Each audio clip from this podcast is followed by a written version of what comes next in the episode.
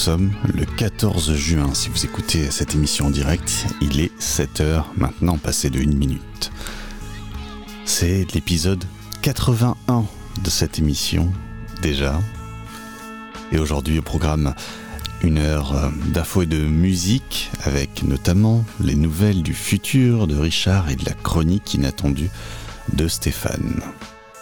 Dans la deuxième heure d'émission, nous recevons Gwenaëlle Perriel, et maîtresse de conférences en sciences politiques à l'université Sorbonne Paris-Nord. Elle a copublié avec Marie-Louison Leruste un numéro des cahiers du genre intitulé Genre, langue et politique. On va parler langage sexiste et donc langage qui ne le serait pas. Doit-on réformer notre langue? Va-t-on le faire de toute façon? On verra ça tout à l'heure avec Gwenaëlle Perrier. C'est à partir de 8h et quelques, donc dans une heure à peu près. Bienvenue dans Carte Blanche. Carte Blanche, une émission préparée par Myriam Kerr et présentée par Lucas Malter.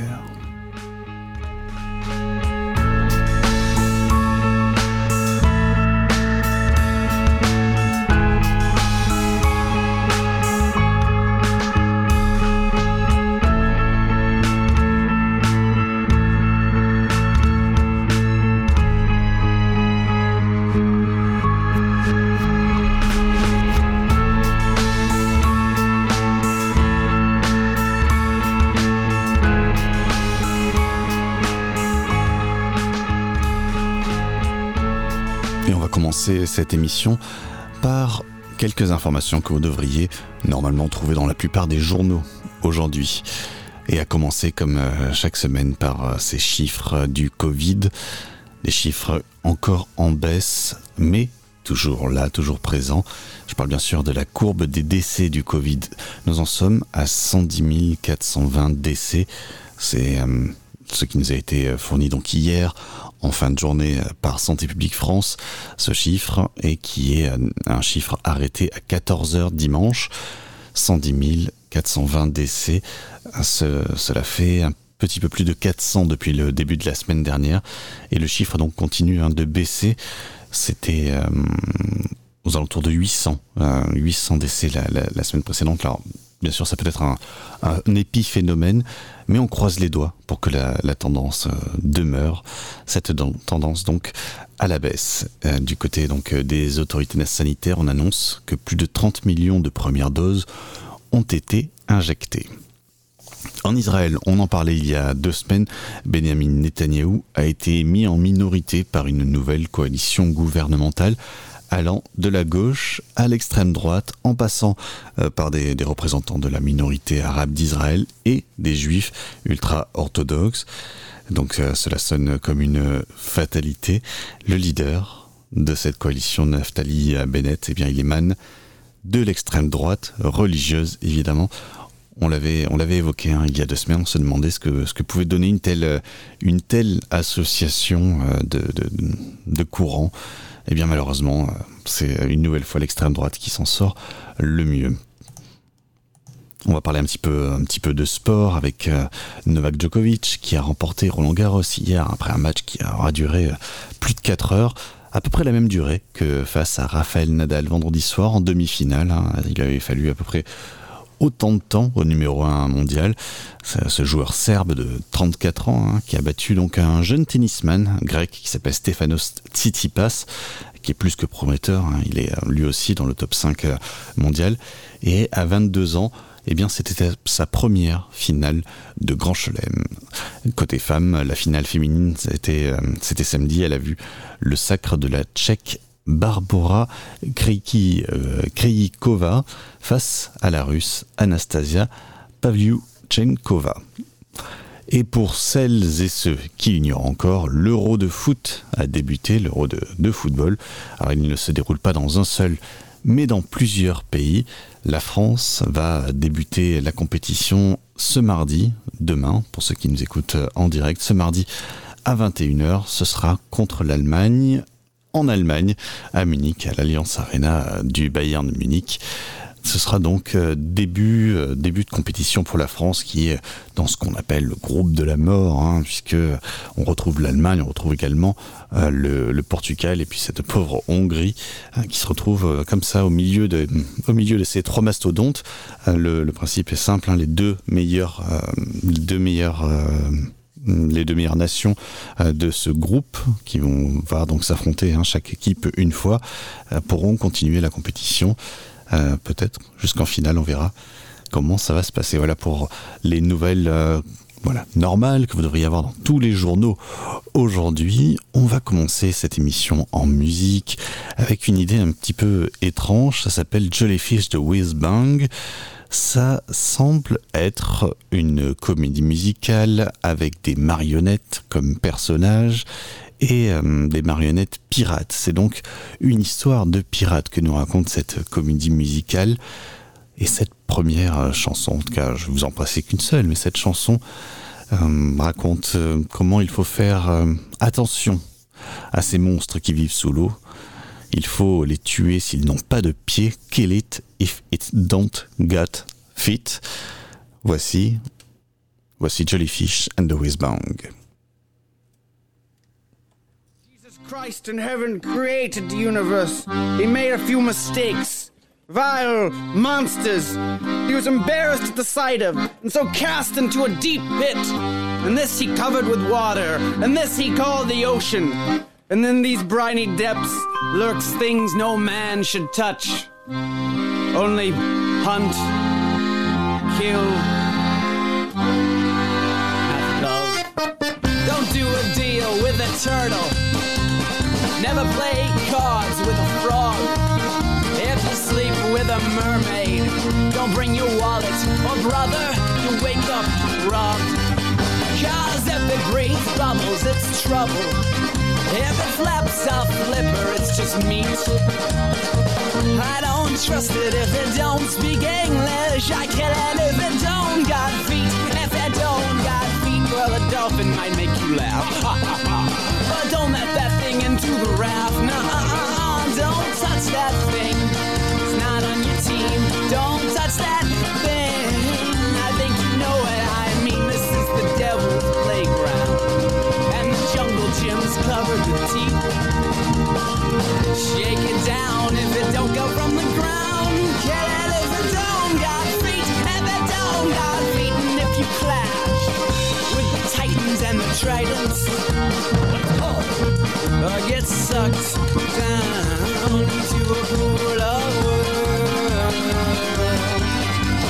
Fight, fight, fight, fight, fight, fight, bravely to the finish.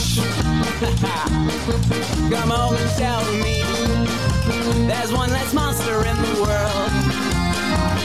One less monster in the world, and if you brawl, brawl well, you better brawl dirty. Because fish, my friend he don't know about crime. Shoot between the eyes, shoot between the eyes, assuming that they've got them. Stay close to with your back pressed to your own kind. This is the devil's playground, and the jungle gym's covered with teeth. Send back the flowers that they send you.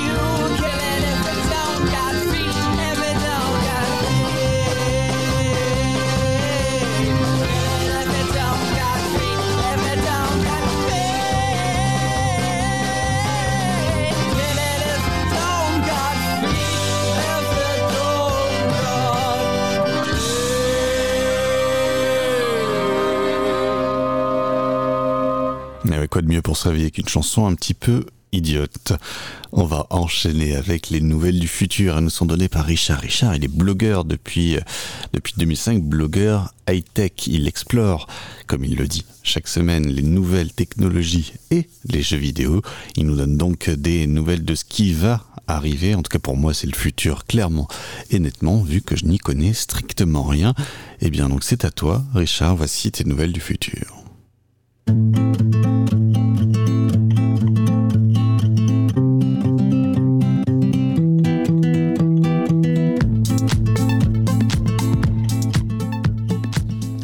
Nouvelles du futur, c'est parti. Je suis Richard, blogueur, et depuis 2005, j'ai pour objectif d'explorer et de décoder l'actualité des nouvelles technologies et des jeux vidéo. Alors on commence comme d'habitude avec un petit peu d'argent et de levée de fonds, puisque bien sûr c'est toujours intéressant de voir ce qui se passe par le monde, mais je commencerai par la France, puisqu'on apprend que Ledger a levé 380 millions de dollars. Ledger c'est quoi? C'est une société française qui fabrique des clés USB qui vous permettent de stocker vos bitcoins et vos autres crypto-monnaies. Parce qu'en effet, vous n'êtes pas obligé de les laisser en ligne et de faire confiance à des services extérieurs. Vous pouvez vraiment faire confiance à vous-même quand vous mettriez peut-être quelques billets sous un matelas. En tout cas, euh, vos précieux bitcoins seront plutôt en sécurité chez Ledger. Je vous invite à jeter un coup d'œil si, si vous êtes intéressé, si vous ne connaissez pas. La grosse levée de la semaine, c'est quand même Klarna. Klarna qui a levé 639 millions de dollars pour une valorisation à 37 milliards. Des chiffres qui font tourner la tête. Klarna, c'est quoi? C'est une société qui propose pour les consommateurs, notamment les Américains, de payer en plusieurs fois sur leur e-commerce préféré. Et pour les e-commerce, de gérer toute la partie facturation et donc euh, ben, les paiements bien sûr, mais aussi euh, les paiements plusieurs fois et toutes les factures. Ils ont quelques clients comme Nike par exemple qui utilisent le service et qui leur permet voilà, d'asseoir leur position sur le monde. En tout cas, c'est une belle levée.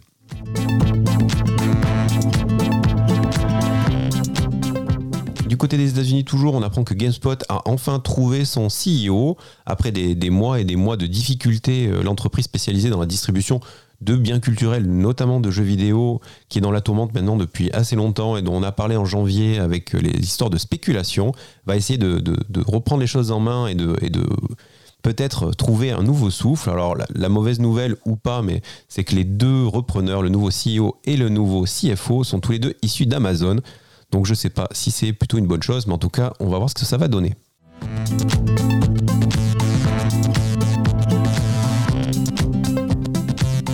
Toujours aux États-Unis, on apprend que Biden a décidé de revoir sa politique vis-à-vis de TikTok en libérant un petit peu l'application qui était sous les, coups de butoir de Trump depuis de, nombreux mois.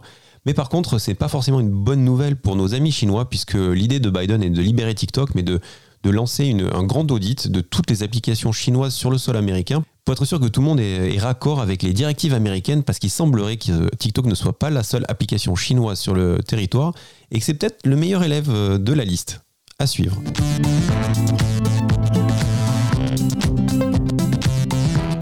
D'ailleurs, puisque je parlais de Trump, on apprend aussi que s'il n'a jamais vraiment été agressif avec Facebook, eh bien, il s'exprime et il dit, bah, c'est tout simplement parce que Mark Zuckerberg a toujours été très sympa avec lui, donc il voulait pas embêter euh, Facebook. Voilà, une belle leçon de politique.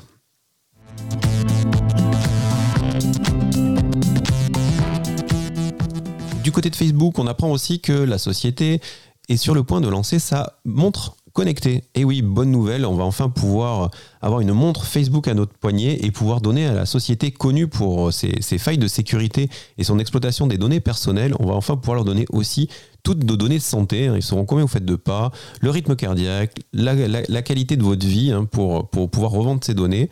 Voilà, personne n'est vraiment emballé hein, dans, l'écosystème technologique. On verra si les, clients et, la population les plus. Euh, dans les features euh, supplémentaires, on apprend qu'il y aura deux caméras, une pour faire les visioconférences et une qui pourrait peut-être être détachée pour pouvoir filmer euh, autour de nous. Voilà, peut-être nouveau, une nouvelle mode à, suivre. On va voir si GoPro prend le pas.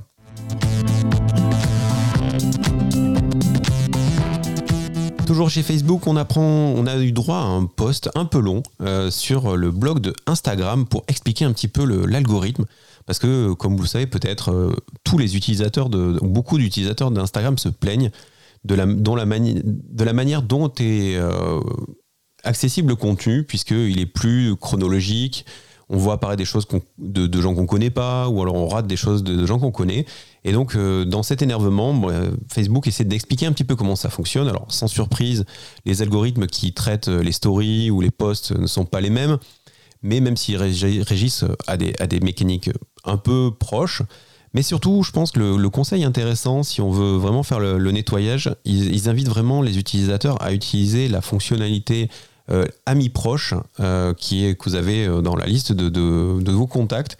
Et dès que vous allez mettre des gens dans cette liste-là, ils vont être considérés par l'algorithme comme prioritaires et vous risquez de ne plus rater les publications. Voilà, à tester pour être sûr que ça fonctionne. Mais voilà en tout cas un truc intéressant.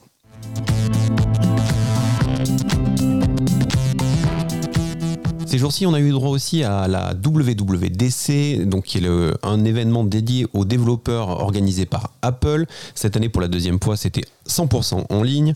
Et on a eu des petites nouvelles, euh, des, innovations ou des avancées software de la marque à la pomme. On va noter notamment euh, la première sortie de iOS 15, euh, donc qui arrivera au septembre-octobre, qui, arri- qui arrive avec euh, un nouveau navigateur Safari, avec euh, pas mal de petites fonctionnalités, des améliorations, la possibilité d'avoir de l'OCR, soit la possibilité pour le, pour le software de lire des contenus écrits sur des images.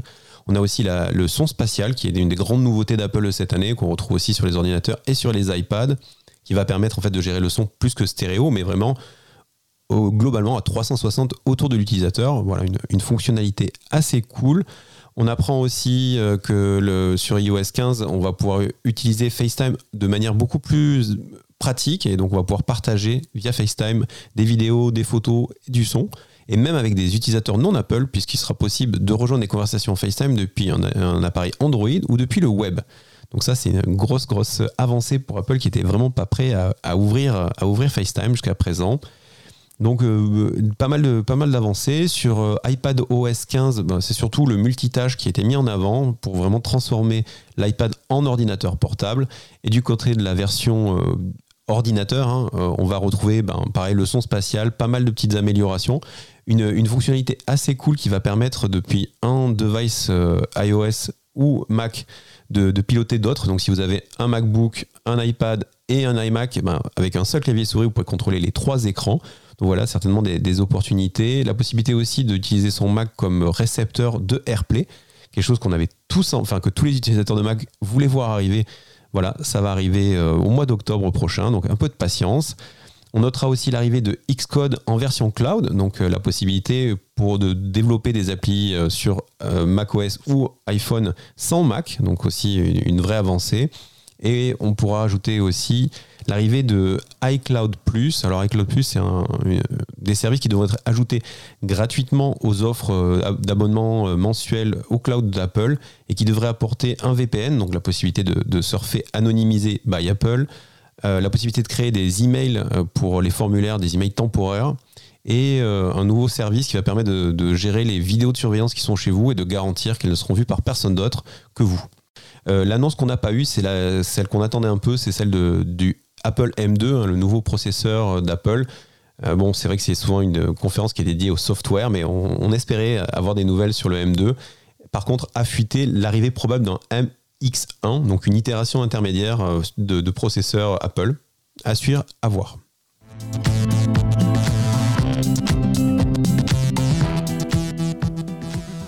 Du côté de Google, bien sûr, on peut pas rester non plus silencieux alors que Apple fait le, spectacle. Et du coup, c'est par la, voie de la fuite euh, que l'on apprend que le Google Pixel Fold devrait arriver en octobre. Qu'est-ce que c'est? Ben, En fait, c'est le premier appareil Google Pixel qui va être euh, muni d'un écran OLED pliable. Alors, ce qu'il faut savoir, c'est que voilà, c'est une technologie qui arrive à maturité. euh, ça commence à être produit de manière un peu plus importante et donc les prix vont certainement descendre. Donc, on peut facilement imaginer que d'ici 2-3 ans, on aura tous des téléphones pliables, escamotables, enfin, en tout cas avec ces écrans souples. À voir surtout, c'est leur fiabilité sur le long terme. Ça, on n'a pas trop de retour.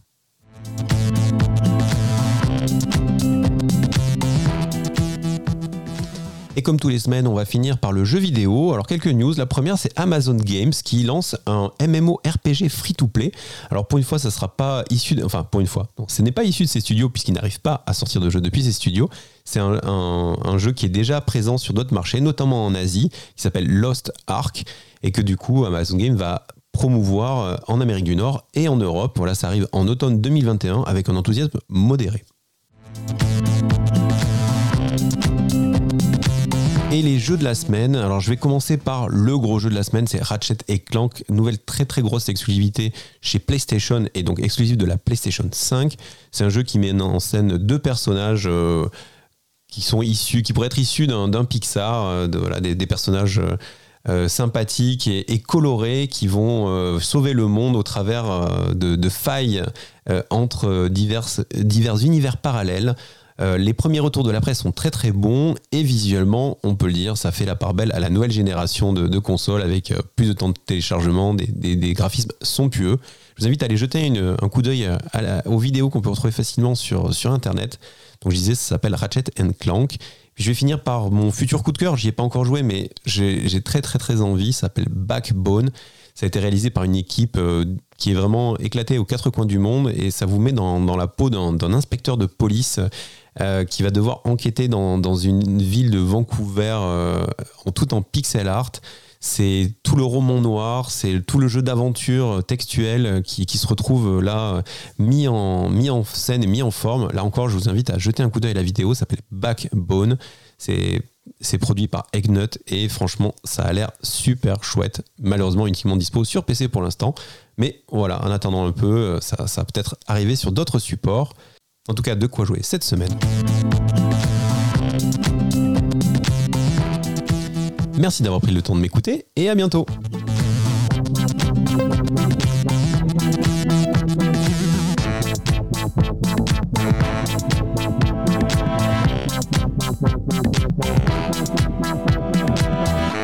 Merci Richard. Cause commune, cause-commune.fm.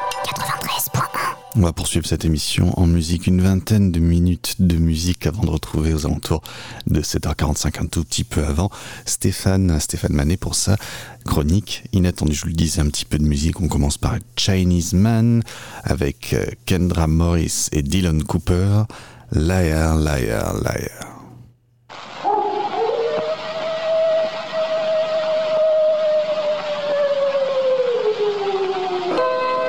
to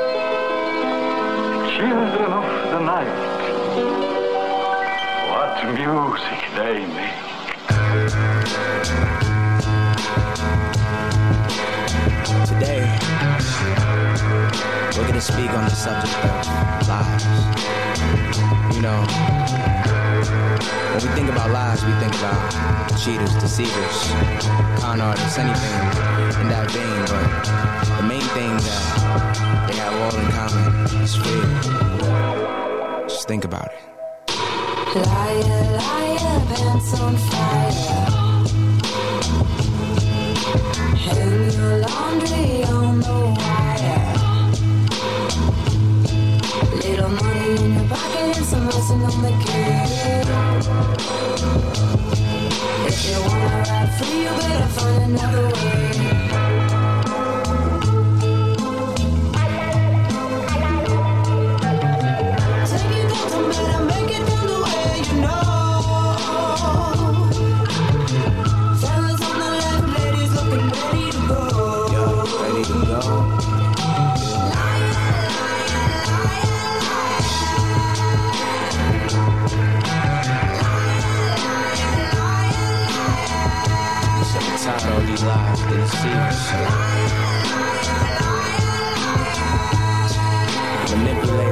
Let me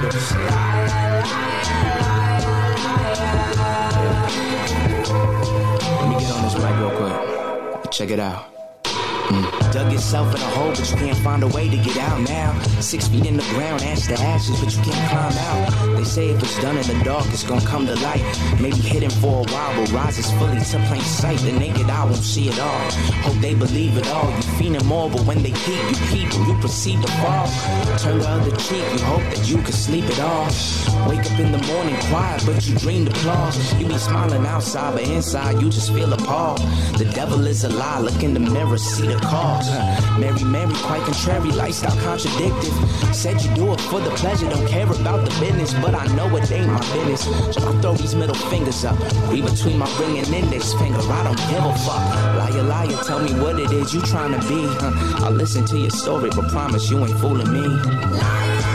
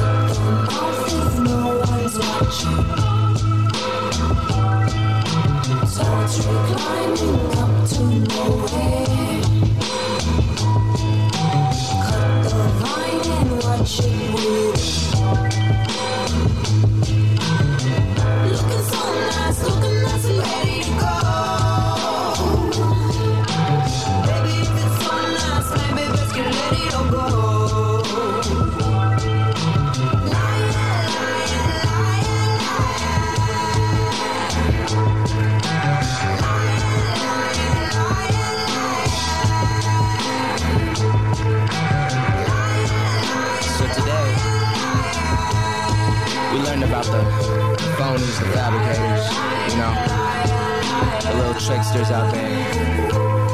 We just wanna chill out with all that line, you know what I mean?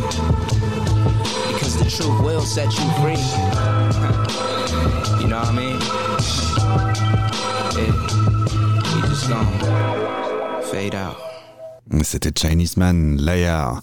Et on continue en musique, je vous le disais, une petite vingtaine de minutes de musique au total d'affilée avec ce morceau, un morceau hors format radio comme j'aime à en passer euh, régulièrement. Reste, il m'en reste encore quelques-uns pendant les, les quelques semaines qui nous restent avant les euh, vacances, les grandes vacances d'été pour moi aussi.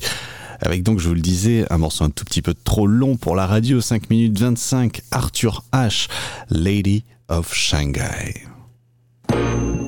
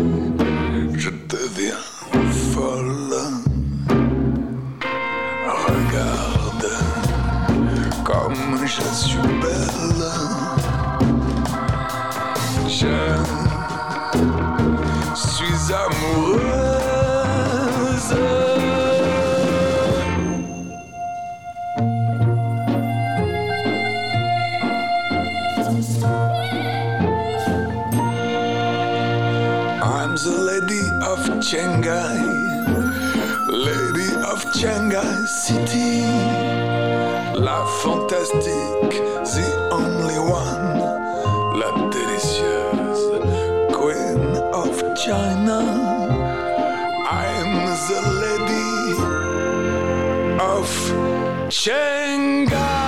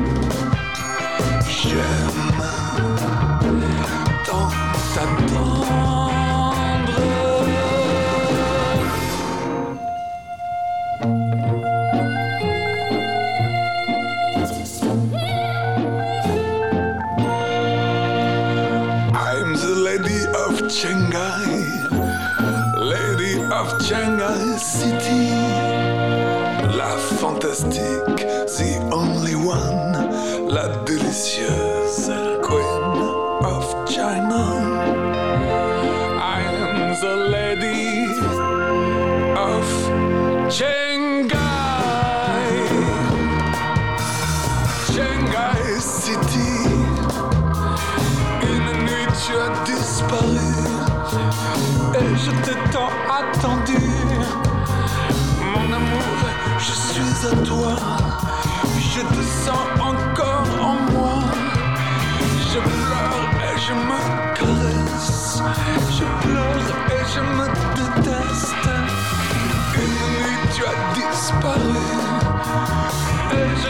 tant attendu.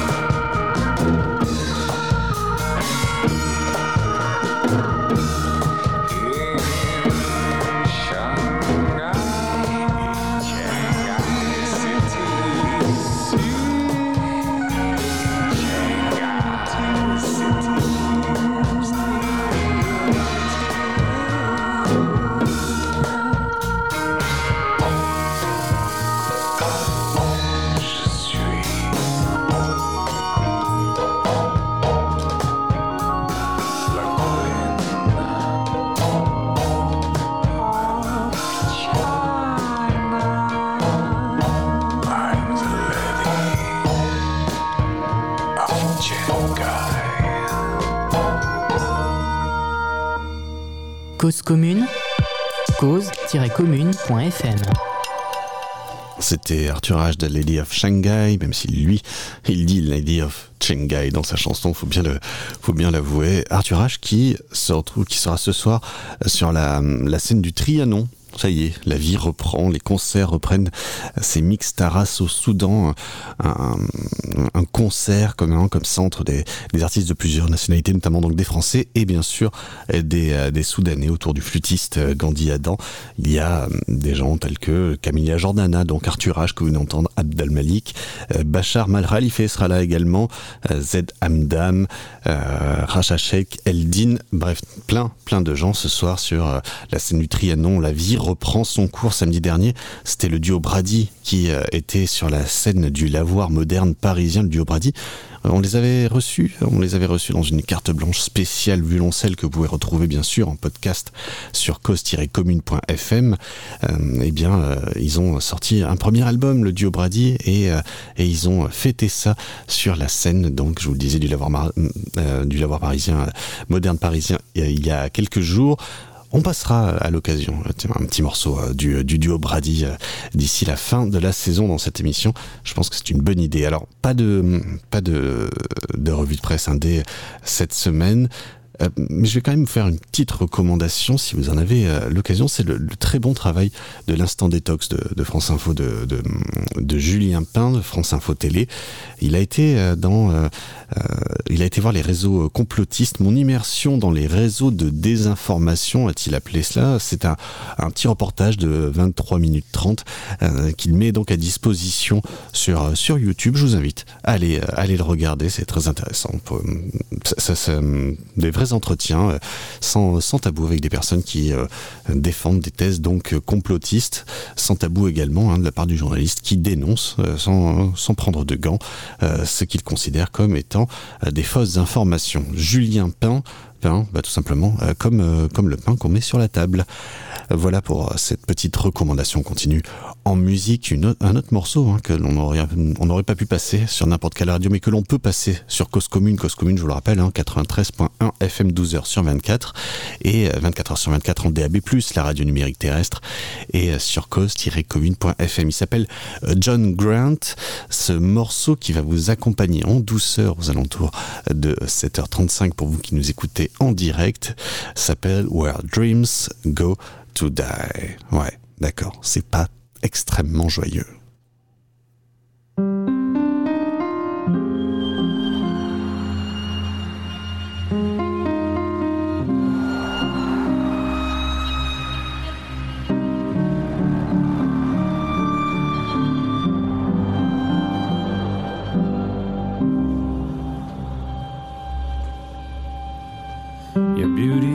Is unstoppable. Your confidence unspeakable.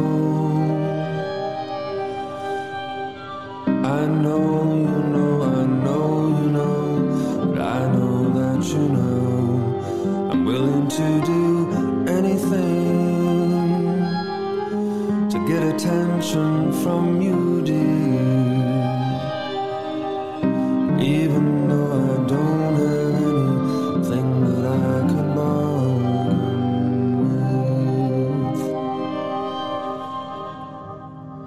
is like a well oiled machine. Could I please see that smile again? It's all that makes me feel that I am living in this world. I see you closing all the doors.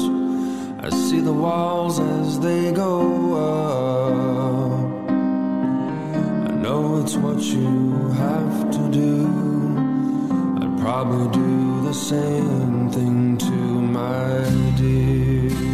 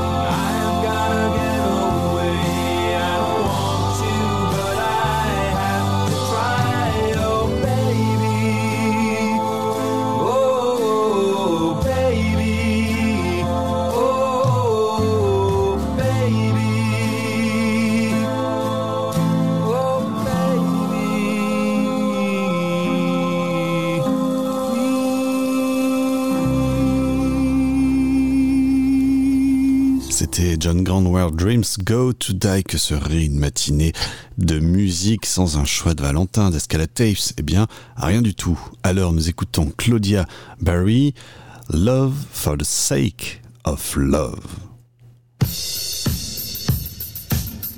Et dans quelques minutes, la chronique inattendue de Stéphane.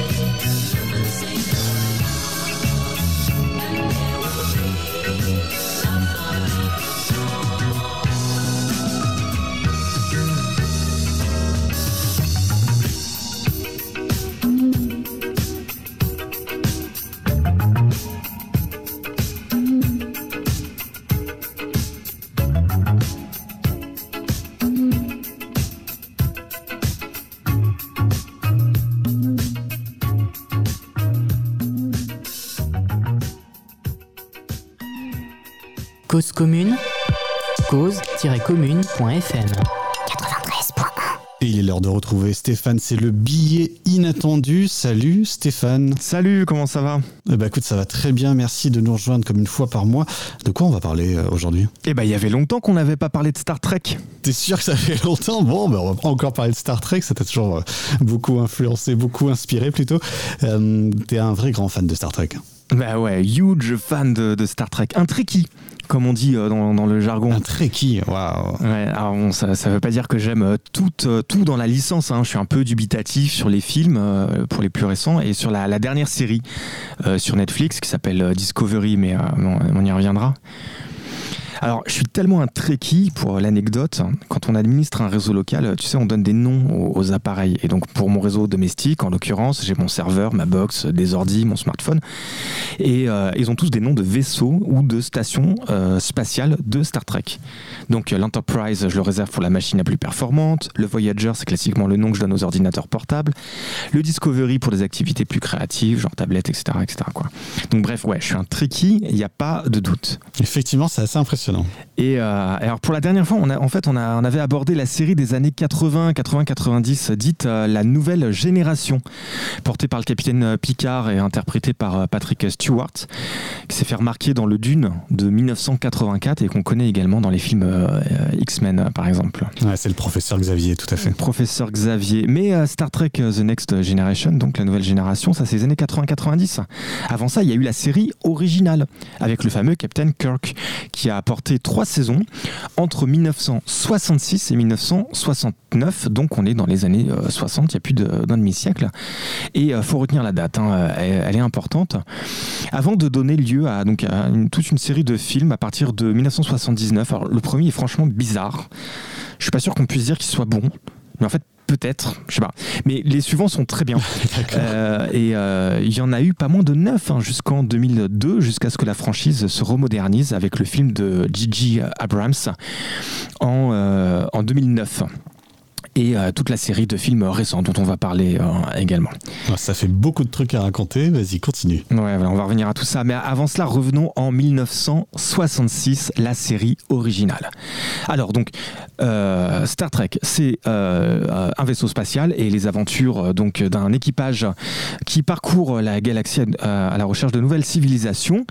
Et puisque c'est un vaisseau, donc il y a une passerelle. Et pour décrire la passerelle du vaisseau emblématique, l'Enterprise, là où Kirk et ses officiers euh, donc euh, dirigent ce vaisseau lourd de ses 428 membres d'équipage, on a le capitaine Kirk donc et Monsieur Spock, l'officier scientifique.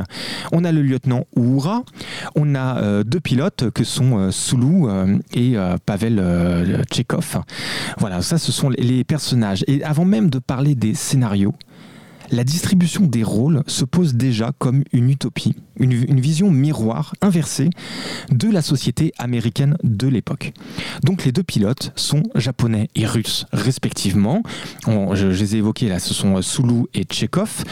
En, en pleine guerre froide, donc s'agissant des Russes, et avec des rancœurs très fortes entre les Japonais et les Américains suite à la Seconde Guerre mondiale, et l'attaque euh, surprise de Pearl Harbor. Alors, pour comprendre cet élément de contexte moins connu en Europe, il faut savoir que les Américains ont interné près de 120 000 Américains d'origine japonaise en 1942 dans des camps de concentration et il a fallu attendre 1988 que Reagan reconnaisse et répare les torts causés par cette sombre période de l'histoire américaine.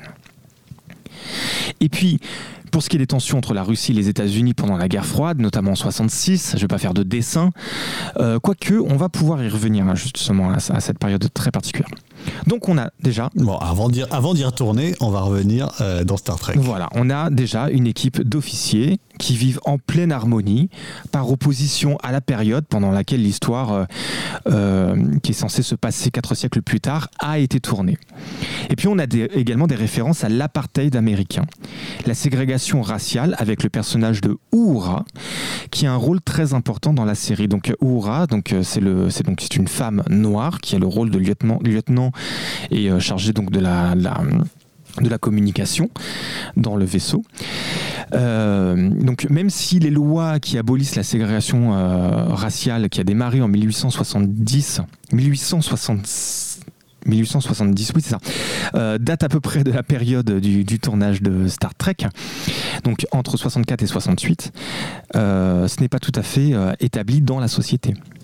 Donc, par exemple, le supérieur hiérarchique euh, de Kirk, l'amiral Thomas Henry, est noir dans, dans les différents rôles. Ouais, c'est quand même assez fort comme, euh, comme symbole. Voilà, mais de manière beaucoup plus forte encore et beaucoup plus symbolique. Dans l'épisode 10 de la saison 3, lorsque le capitaine Kirk et le lieutenant Uhura s'embrassent en 1968, on assiste au premier baiser interracial de la télévision américaine. Les téléspectateurs de la NBC de l'époque sont complètement sidérés par ce qu'ils sont en train de voir, en bien comme en mal, hein, euh, selon s'ils sont partisans ou non de la ségrégation.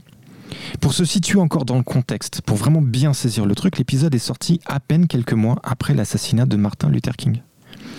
J'aurais pu faire une chronique entière rien que sur ce baiser, tant il y a de choses à, à raconter.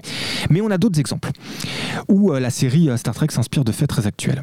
Dans l'épisode 26 de la saison 2, alors entre parenthèses, je suis précis sur les épisodes parce que je me suis revu euh, la, la série sur Netflix, justement pour pouvoir bien noter les.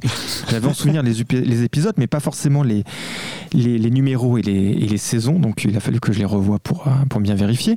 Donc, épisode 26 de C'est saison 2. ouais. Bah voilà, mais on est très sérieux sur euh, Cause Commune, hein, on fait un travail d'enquête. Euh, donc du coup, le vaisseau Enterprise dans, dans cet épisode-là euh, remonte le temps pour revenir à la période contemporaine, donc en 1967, en pleine période nucléaire. Mmh. Voilà. Et ils font la rencontre d'un extraterrestre d'apparence humaine qui arrive sur Terre pour sauver, selon lui, selon l'extraterrestre, l'espèce humaine menacée d'une d'une catastrophe. Mais Kirk est très suspicieux. En fait, tout l'arc narratif repose sur le dilemme de Kirk. Euh, faire confiance à l'alien et l'aider à sauver la planète sans avoir de preuves véritables de ses dires, ou bien protéger les siens, mais prendre le risque de les voir euh, voués à disparaître. Et l'épisode en fait s'inspire de toute la paranoïa des ovnis, des aliens de Roswell, de la zone 51, on est un peu dans, dans ce truc-là, que le film Men in Black va parodier des années plus tard de manière très bien. Je parle du premier Men in Black, je ne suis pas au courant des Men in Black 2 et 3. Veuillez ne pas me... Bref, on digresse. Euh, euh, ou euh, ou, dans, dans- dans cet univers-là, on a aussi par exemple le spectacle de, le- de l'exoplanète d'Alexandre Astier très, très récemment. Et on est un petit peu voilà dans tout ça, ce qui va faire notamment tout le sel de certaines émissions, euh, par exemple de la radio euh, d'ici et maintenant, donc les vrais. euh, les, vrais, les vrais comprendront.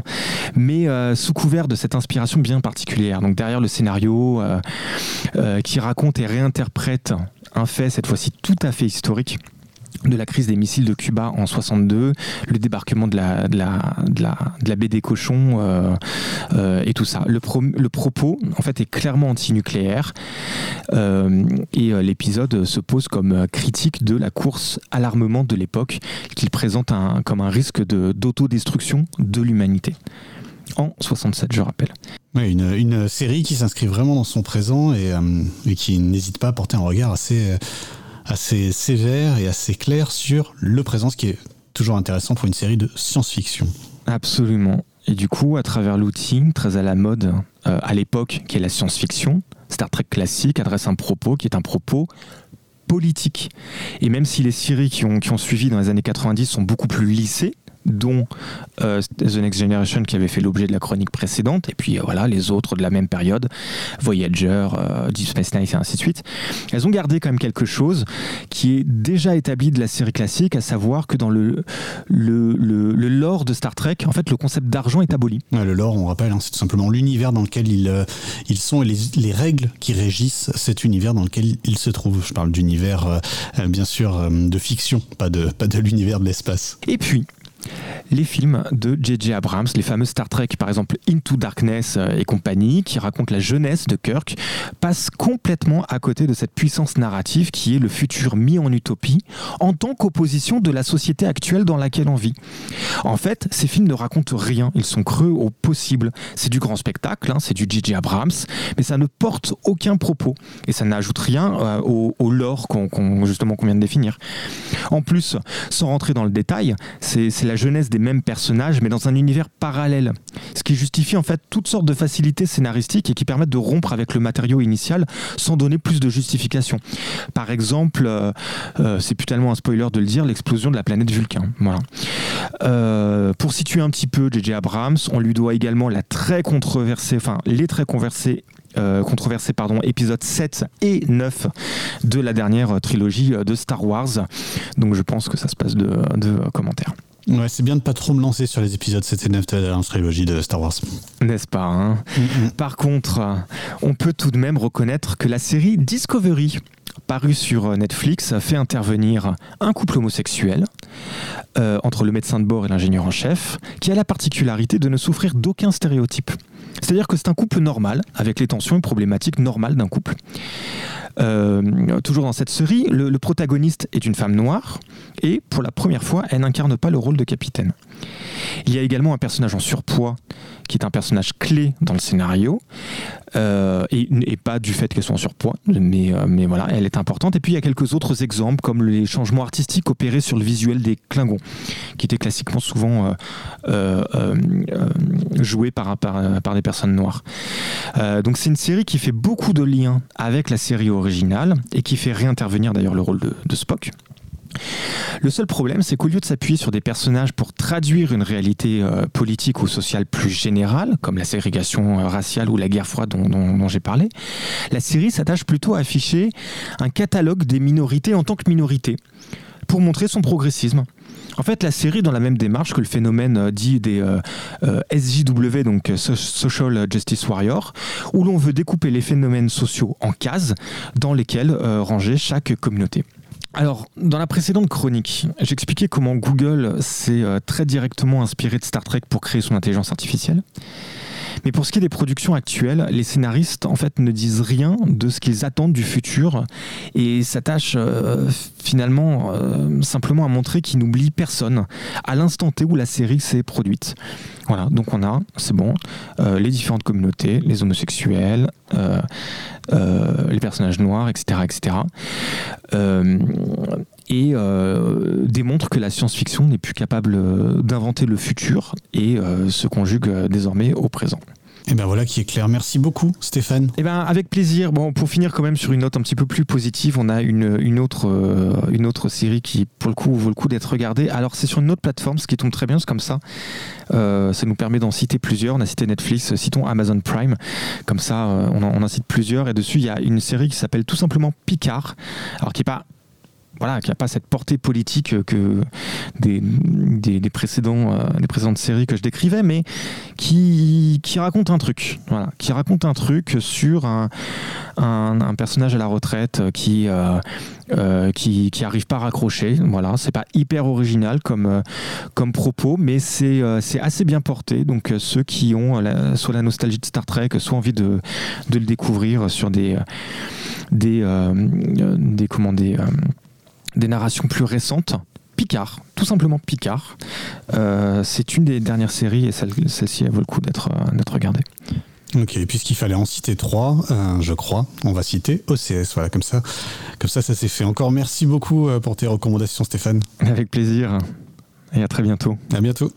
Come again, sweet love doth now invite thy graces that refrain to do me due delight, to see, to hear, to touch, to kiss, to die. With thee again in sweetest sympathy to see, to hear, to touch, to kiss, to die in sweetest sympathy. Come again that I may cease to mourn through thy unkind disdain. For now left and forlorn, I sit, I sigh, I weep, I faint, I die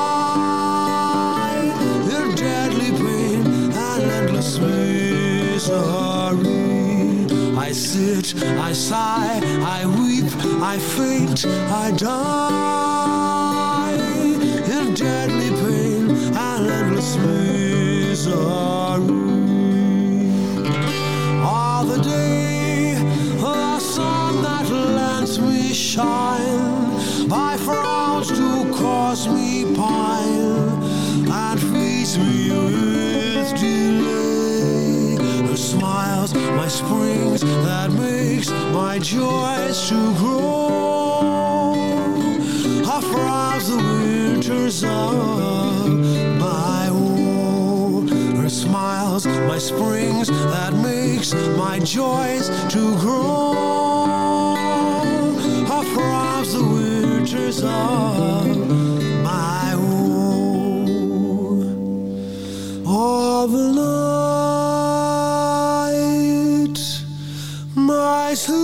are full of dreams. My eyes are full of streams. My heart takes no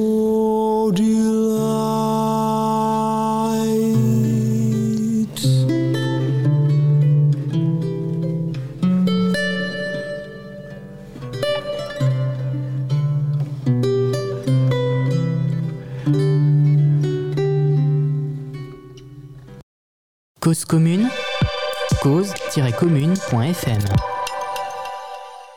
C'était Sting Come Again, accompagné d'un simple lutte Come Again. C'est un morceau de John Downland, un compositeur et luthiste, né en 1563. Un petit point sur les informations du jour, les informations que vous devriez trouver dans la plupart des journaux avec ces chiffres du Covid, 110 420 décès depuis le début de la crise, un petit peu plus de 400 depuis la semaine dernière. On en avait connu 800 la semaine précédente. On va euh, continuer à surveiller ce chiffre et espérer, croiser les doigts, qu'il continue de euh, baisser. 30 millions, plus de 30 millions de premières doses ont été injectées en France en ce qui concerne donc les vaccins. En Israël, on en parlait il y a deux semaines, Benjamin Netanyahou a été mis en minorité par une nouvelle coalition gouvernementale allant de la gauche à l'extrême droite en passant par les représentants de la minorité arabe d'Israël et les juifs ultra-orthodoxes. Eh bien, cet attelage étrange sera mené par un, leader de l'extrême droite religieuse. Il s'appelle Naftali Bennett. Côté sport, Novak Djokovic a remporté, Roland Garros hier face à Stefanos Tsitsipas, le jeune grec de 22 ans. Une victoire donc à 34 ans pour euh, Novak Djokovic en un peu plus de 4 heures côté femme. La finale féminine a vu le sacre euh, samedi de la tchèque euh, Barbara Krejcikova face à la russe Anastasia Pavlyuchenkova. Et pour ceux et celles qui l'ignorent encore, l'Euro de foot a débuté. Il ne se déroule pas dans un seul pays, hein, dans plusieurs pays européens. La France, elle, débute sa compétition euh, ce mardi à 21h. Ce sera contre l'Allemagne en Allemagne, à Munich. Il est l'heure de retrouver notre euh, entretien de 8 heures, c'est les, les idées en face et nous recevons aujourd'hui Gwenaël Perrier.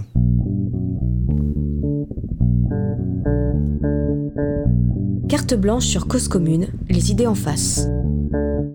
Et ce matin, nous sommes avec euh, Gwenaëlle Perrier. Bonjour Gwenaëlle Perrier. Bonjour. Vous êtes euh, maîtresse de conférences en sciences politiques à l'université Sorbonne Paris-Nord et vous avez euh, co-publié avec Marie Loison, Marie Loison Le Ruste, je ne sais pas si on prononce les trois, oui, un numéro des cahiers du genre, genre, langue et poétique. Vous vous spécialisez justement dans le genre et la langue, le sexisme aussi dans la langue française. Ce sont les questions qu'on va aborder. J'ai eu plein de formules, je vous avoue lorsque j'ai préparé cette émission, un petit peu tarte à la crème. Est-ce que le temple de la langue vacille euh, euh, face au genre euh, Voilà, ce genre d'image un peu de journaliste. Mais pourtant, il y avait une question, puisque s'il y a de telles résistances, c'est qu'il y a effectivement des craintes, des craintes véritables. En plus, cela tombe bien, cette invitation tombe bien, puisque tout récemment, vous avez vécu une journée d'études. On va en parler aussi sur l'écriture inclusive dans les médias. Et on va pouvoir, on va pouvoir aussi revenir là-dessus, puisque ce sont des, ce sont des, problèmes transversaux à toute la société. Là, il y a, une véritable, il y a un véritable lien entre euh, ce, qui, est écrit dans les journaux et ce que ressent la société. Il y a une véritable, euh, une véritable passion. On fait attention à ce qui est écrit surtout maintenant à comment c'est écrit. Euh, alors, il y a une véritable passion, je dirais en tout cas qu'il y a une véritable controverse autour de l'écriture inclusive, euh, qui a commencé en. qui est très ancienne en vérité, euh, en France. Euh, mais le dernier épisode date de, de 2017. il y avait eu euh, un article du Figaro euh, qui relatait qu'un manuel Atier utilisait quelques points médians euh, dans ses pages, un manuel de primaire. Et puis, donc ça avait été relevé par le journal de Figaro pour, pour être dénoncé. il y avait eu ensuite une pétition qui avait été lancée par la chercheuse Eliane Viennot, qui rassemblait des enseignants et des enseignantes de, de tout niveau. Et pour, qui enseignaient à tout public et qui donc déclarait, ces enseignants et enseignantes, que euh, il et elle n'enseigneraient plus que le masculin l'emporte sur le féminin. On l'enseignait vraiment, ça? On le disait vraiment Alors, Cette phrase-là, si stigmatisante C'est un argument des, des, des, tracteurs et des, des tractrices, euh, on pourrait dire des tractaires, hein, pour promouvoir des termes neutres, de l'écriture inclusive, de dire que euh, la règle n'est pas écrite dans les manuels, néanmoins, elle est quand même bien ancrée dans les têtes et, elle parle à tout le monde en fait. C'est-à-dire que l'expression, elle est, elle est, très connue, elle est enseignée, elle est souvent verbalisée comme ça. Maintenant, il y a quand même de plus en plus d'enseignantes et d'enseignants qui ont du mal à la verbaliser telle qu'elle parce qu'elle parce qu'elle est lourde de, sens.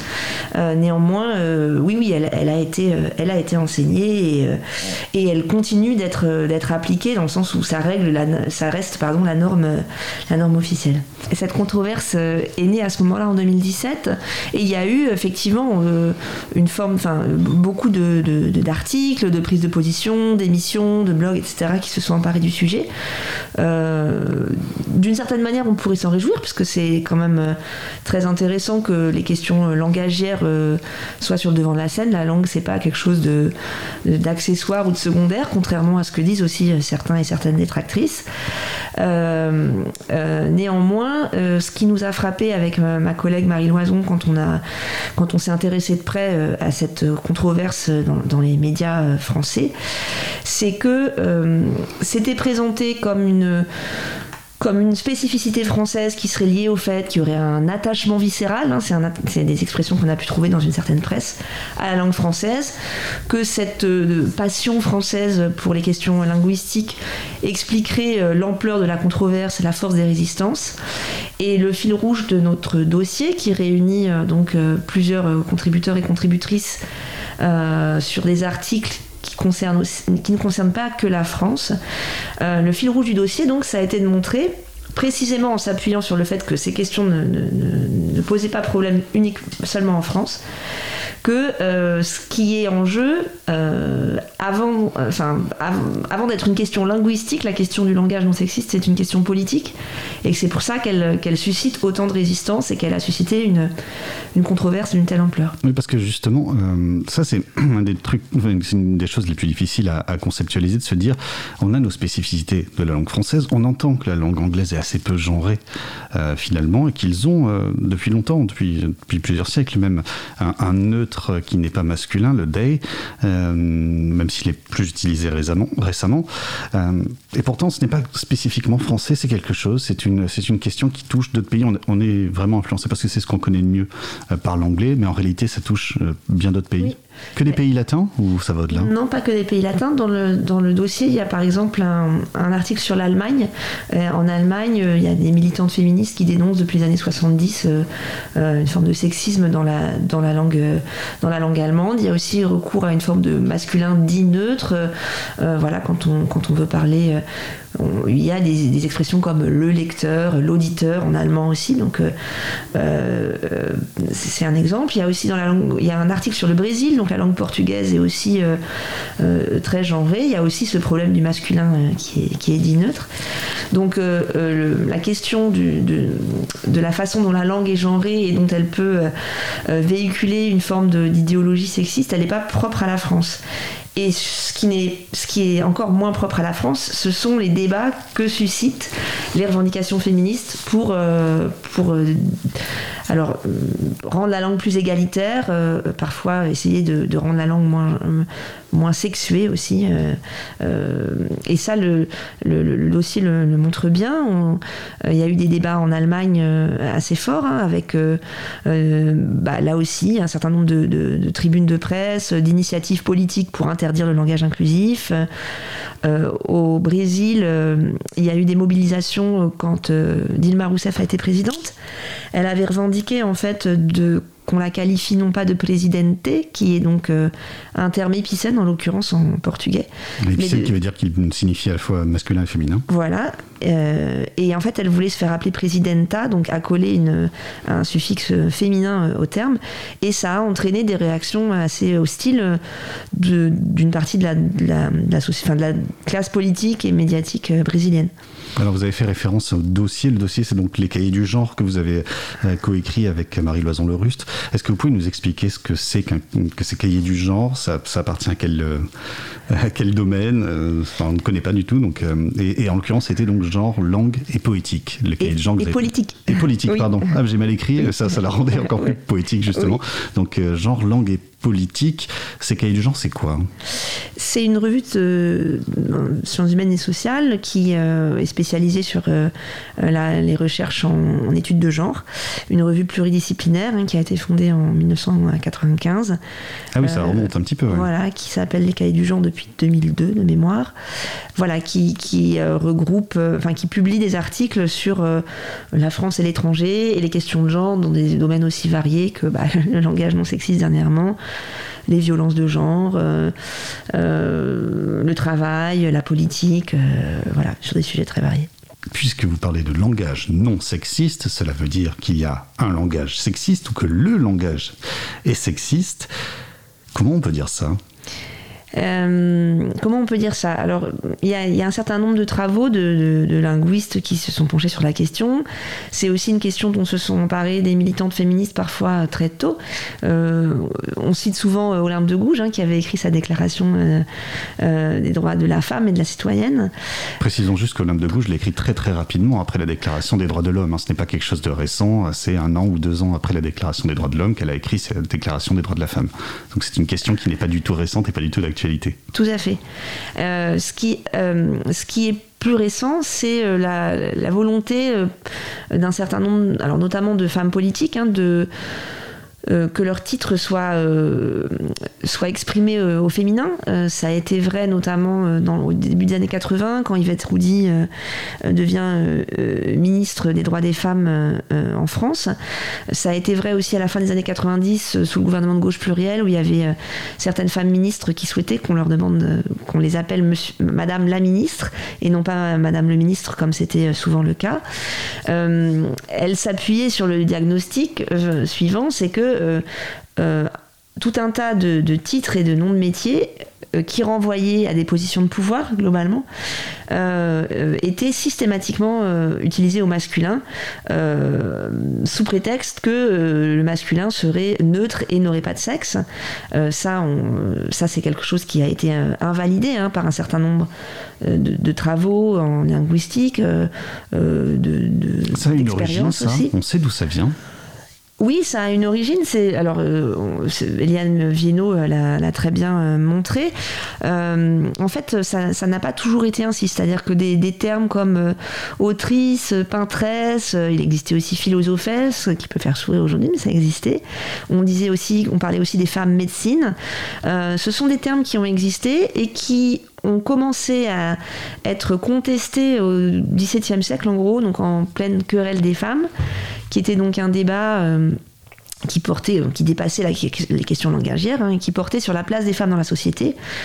Euh, et un certain nombre de, bah, masculinistes hein, euh, se, sont battus en fait pour, pour euh, contester l'accès euh, de ces femmes euh, à des à des positions prestigieuses. Il y avait aussi, c'était un, moment où il y avait aussi, par exemple, un quota de femmes pour accéder à l'Académie des Arts, etc. Donc c'était pas seulement une, une mobilisation contre les droits des femmes dans la langue, mais une mobilisation plus générale, hein, émanant essentiellement de milieux intellectuels, contre l'accès des femmes aux positions de pouvoir et de savoir. Et donc ces, termes ont commencé à être, à être euh, déniés, en fait. Enfin, le, droit d'utiliser ces termes a commencé à être dénié. Euh, C'est aussi à ce moment-là qu'a émergé euh, euh, la fameuse règle du masculin qui l'emporterait sur le féminin. À l'époque, euh, un, des, autres, euh, une, une autre règle en vigueur qui était très utilisée, c'était ce qu'on appelle l'accord de proximité. Donc l'idée selon laquelle on accorde par exemple le participe passé avec le, le nom, le genre du nom qui est le plus proche dans la phrase. Par exemple, euh, les auditeurs et les auditrices euh, euh, sont attentives à l'émission, tandis qu'on dira les auditrices et les auditeurs sont attentifs à l'émission dans le cas inverse. Cette règle était très utilisée et puis il y a eu donc une forme de, de, de- de- de controverse entre des grammairiens et euh, qui se sont mobilisés pour, euh, pour euh, promouvoir la règle du masculin qui l'emporte. Alors on cite hein, souvent euh, euh, qui euh, évoquait le fait que le, genre masculin était plus noble que le genre féminin et que donc ça justifiait cette fameuse règle du masculin qui l'emporte. Alors ça, ça s'est bien sûr pas fait en un jour, ça n'a pas été l'œuvre uniquement de quelques grammairiens. Un certain nombre de, collègues hein, soulignent l'importance de, de l'école de la Troisième République qui a achevé de rendre cette règle légitime puisqu'elle a été enseignée à partir du 19e siècle dans les écoles euh, françaises. Et donc, euh, et aujourd'hui, euh, elle continue d'être enseignée à l'école. Donc, euh, ça, c'est un exemple, effectivement, la règle du masculin qui l'emporte, c'est un exemple de sexisme dans la langue. Après, il y aurait beaucoup d'autres choses à dire. Je pense à un ouvrage de ma collègue Claudie Bonino qui, a montré aussi comment euh, beaucoup de termes féminins étaient connotés négativement, en- alors en partie sexuellement dans la langue française. Euh, une entraîneuse, une femme publique, il y en aurait d'autres, et qui renvoient donc. Tous ces termes renvoient à, l'idée de prostitution, alors que leurs équivalents masculins sont plutôt euh, des termes positifs. Un, homme public, un entraîneur, etc. Alors, ce qui est, ce qui est quand même euh, peut-être contre-intuitif, c'est que ce dont on parle n'est pas ce qui provoque le sexisme dans la société, ce n'est pas non plus seulement la conséquence du sexisme dans la société, on parle vraiment d'une évolution côte à côte, euh, d'une mise en place d'un système un peu cohérent où il y a du sexisme dans la société et du sexisme dans la langue. Bah, alors c'est une question qui est- que je trouve difficile, enfin et qui est souvent utilisée, j'ai remarqué par les détracteurs euh, du langage non sexiste, hein, euh, qui est de dire vous vous trompez de combat. C'est quelque chose qu'on développe hein, dans notre introduction avec ma collègue Marie Loison. Euh, vous vous trompez de combat et de toute façon on n'arrivera pas à l'égalité en, se mobilisant pour le langage. Je pense que c'est un argument euh, assez euh, facile, on va dire, pour, euh, pour discréditer ces revendications. D'une part parce que les personnes, et notamment les militantes hein, qui sont mobilisées, les militantes féministes qui sont mobilisées pour rendre la langue plus égalitaire, sont rarement mobilisées uniquement sur le terrain langagier. C'est-à-dire que c'est vrai notamment de figures un peu connues de ce mouvement. Je pense à Eliane Viennot, je pense à Yvette Roudy dans les années 80, euh, qui se sont mobilisées aussi pour la parité en politique, euh, euh, pour les droits, enfin pour, l'accès des femmes à la contraception et à l'avortement. Donc euh, les accuser de, pécher par naïveté en pensant que une fois que les- le langage sera, égalitaire, tous les problèmes de sexisme dans la société seront résolus. Bon, c'est naïf et ou de mauvaise foi. Après, je pense néanmoins qu'il faut pas qu'il ne faut pas sous-estimer euh, la façon dont le langage contribue à, développer une grille euh, de lecture du, monde social.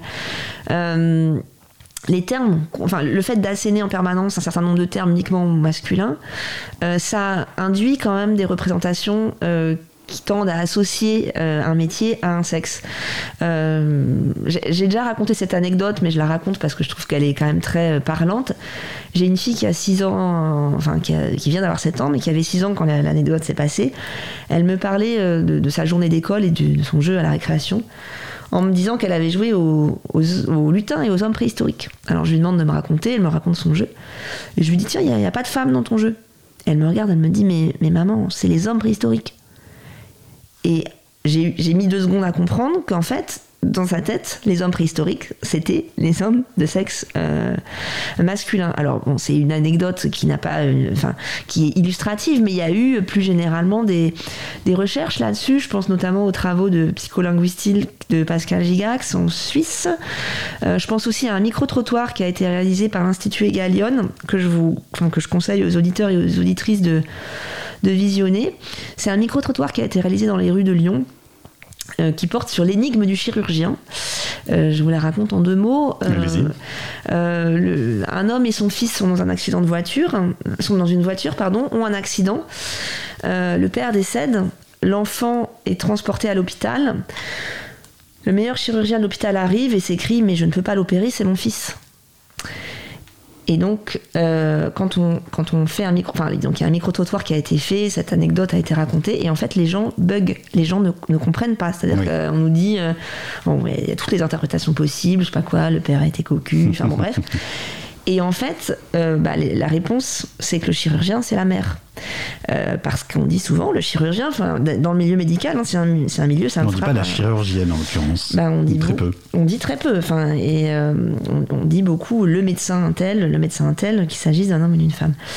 Et, et donc ça, c'est un micro-trottoir très intéressant qui montre que en fait, la façon dont on dit euh, le- les choses, le monde, euh, induit des représentations spécifiques et ça bat en brèche l'argument du, du masculin neutre euh, qui, qui, voilà, enfin, qui, qui est pourtant euh, mis en avant par euh, les défenseurs et défenseuses de, de- de la règle du masculin qui l'emporte. Cause commune, cause-commune.fm. On continue notre entretien avec Gwenaëlle Perrier, elle est maîtresse de conférences en sciences politiques à l'université Sorbonne Paris-Nord. Elle a copublié avec Marie-Louison Leruste un numéro des cahiers du genre intitulé Cahier- Genre, langue et euh, politique. Politique et pas poétique, hein, comme j'ai pu le dire euh, dans, dans l'émission. Vous êtes toujours à l'écoute de Carte Blanche sur Cause Commune. On continue donc cet entretien que nous avons enregistré mardi dernier dans les studios de Cause Commune. Comment sortir de tout cela C'est les questions que l'on se pose au quotidien. Comment sortir de ce langage sexiste Il y a plusieurs pistes euh, qui, sont, qui sont avancées. On va peut-être évoquer rapidement euh, tout ce qui concerne le, le- évidemment euh, le langage, l'écriture inclusive. Quoi qu'en en pense, quoi qu'en pense l'Académie française, qui elle aussi essaie de changer régulièrement la langue, c'est l'usage qui, euh, qui est en fait euh, la règle. C'est l'usage qui fait la règle et pas du tout ni l'Académie française ni qui que ce soit. Peut-on vraiment forcer l'usage à changer? Euh, L'usage, ça, renvoie à une multiplicité de personnes, de groupes sociaux, etc. Euh, un des arguments qui est mobilisé par les détracteurs du langage inclusif, c'est l'idée selon laquelle aujourd'hui, euh, ça serait, euh, ça, ren- ça renverrait à des pratiques langagières qui seraient l'apanage d'une petite élite militante et universitaire. Ça, c'est quand même contredit par les faits. C'est-à-dire que il me semble qu'aujourd'hui, sans prétendre que les usages non sexistes seraient majoritaires, euh, il se développe quand même très rapidement. C'est-à-dire que vous avez, alors il y a plein d'exemples possibles et plein de lieux euh, possibles qui illustrent cette idée. À la On radio, pense aux. Françaises français de- du général de Le Gaulle, général par exemple, qui était précurseur, un féministe qui s'ignorait probablement un petit peu. Voilà, exactement. Euh, on pense aux Français françaises, alors euh, il est, enfin, qui était sûrement fait dans une logique politique, hein, mais euh, qui avait bien compris, je pense que c'était plus pertinent de s'adresser euh, à tout le monde. Vous avez un certain nombre d'entreprises aujourd'hui qui utilisent soit des, des points médians, soit des doubles flexions. Vous avez des collectifs militants qui ne sont pas des collectifs féministes. La dernière fois, je passais sur l'autoroute, j'ai vu euh, pollution de l'air, combien de morts .es. Euh, vous avez des administrations, euh, vous avez donc plusieurs, plusieurs espaces sociaux dans lesquels l'écriture inclusive est revendiquée. Sachant que c'est c'est une forme de langage qui n'est pas stabilisée, que l'écriture inclusive, ça renvoie à un ensemble de pratiques qui sont, euh, qui sont diverses. Il y a à la fois la double flexion, donc français-française dont vous parliez, il y a ce fameux point médian qui est mis euh, sur le devant de la scène, hein, qui est une abréviation à l'écrit pour éviter justement de dédoubler à chaque fois les termes masculins et féminins. Et, et qui remplace la parenthèse qu'on utilisait lorsque j'étais jeune, qui existait sur les cartes d'identité jusqu'à il y a encore quelques mois. Oui. Euh, né, entre parenthèses, Parenthèse, E. e- Exactement. euh, qui, qui, euh, donc le point médian est plutôt en train de se s'imposer parce que bah, la, la- la parenthèse a été un peu critiquée parce qu'il y aurait l'idée que le féminin, la forme féminine serait mise entre parenthèses. Un autre argument qui est mis en avant par les promotrices du point médian, c'est qu'en fait, euh, le point médian n'a pas d'autre fonction euh, dans, la, dans la langue française, euh, alors que la parenthèse, elle, elle existe. enfin, Mais donc il n'y a pas de convention confusion graphique. possible. Exactement.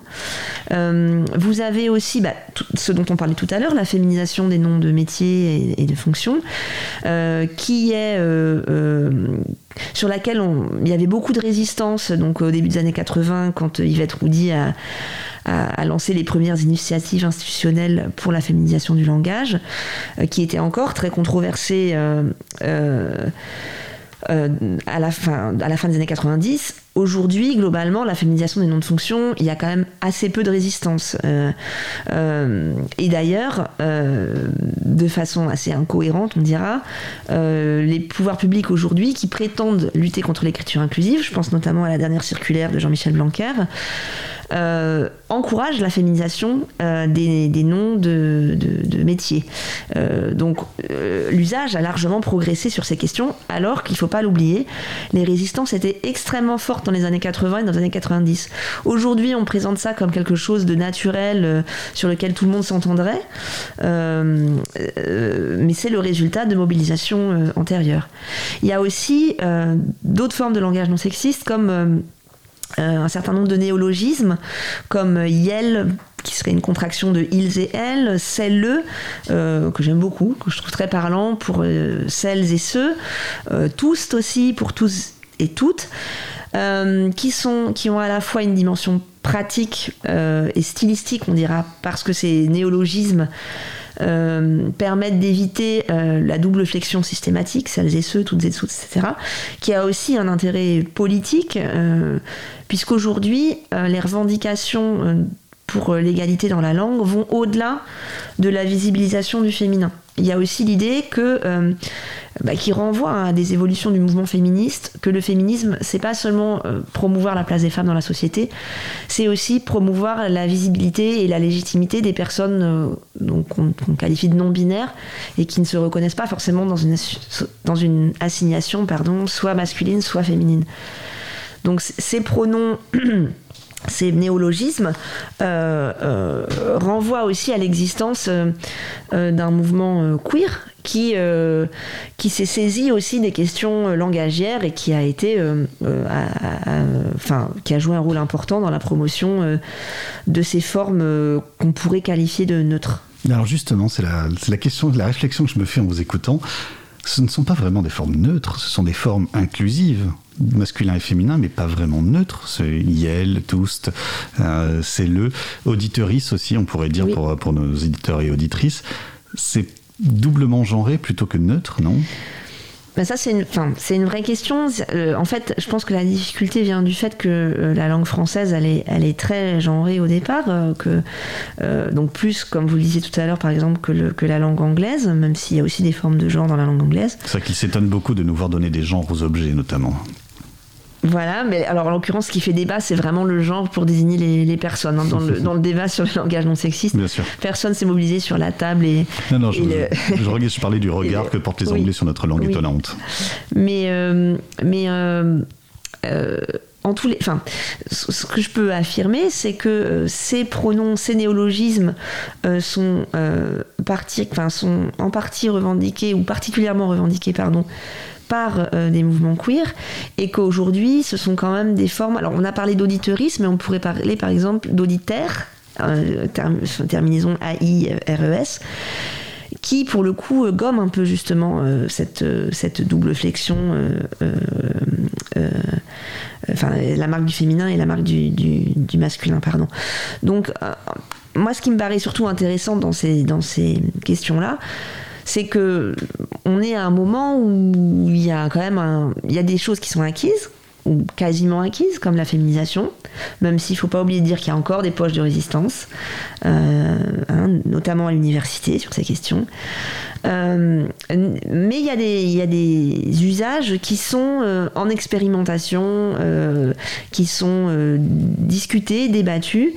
Et ce que je regrette à titre personnel, c'est que finalement la controverse actuelle, au lieu de s'atteler aux questions de fond, sur euh, précisément est-ce que est-ce qu'il y a des normes euh, qui font enfin quels sont les, sens politiques euh, des, différents usages qui sont proposés est-ce qu'il y a des questions pédagogiques qui se posent lesquelles etc en fait dans le camp des, adversaires du langage inclusif euh, globalement il y a quand même euh, beaucoup de mau- mauvaise foi beaucoup d'arguments antiféministes. Ça je pense que c'est un point très important à mettre en avant.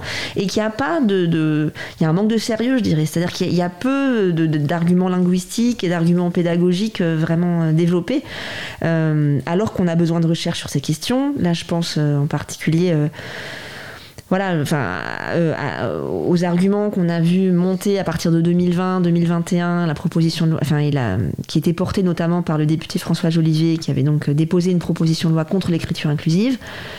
Donc, euh, l'argument selon lequel, en fait, euh, ce langage serait dangereux parce qu'il handicaperait bah, précisément certaines personnes handicapées, aveugles ou malvoyantes, parce que ce langage handicaperait euh, les élèves qui ont des difficultés d'apprentissage. Euh, dyslexique. euh, par exemple, voilà, ça c'est mis en avant de façon un peu, euh, euh, enfin avec beaucoup de certitude, alors qu'on n'a aucune, on aucune recherche sur la question et qu'on en a besoin. C'est Ah, ça qui est étonnant, vous me dites finalement, il faudrait que des meilleurs arguments contre, il faudrait travailler un peu plus l'argumentaire contre et qu'on y gagnerait tous finalement. Bah, en fait, moi je pense qu'en fait c'est surtout des arguments idéologiques et que ce sont des, des parades à une forme d'antiféminisme assez fort, mais qui a du mal à se, à se, à s'afficher tel quel. C'est quelque chose qu'on a. C'est devenu inacceptable l'antiféminisme aujourd'hui quasiment.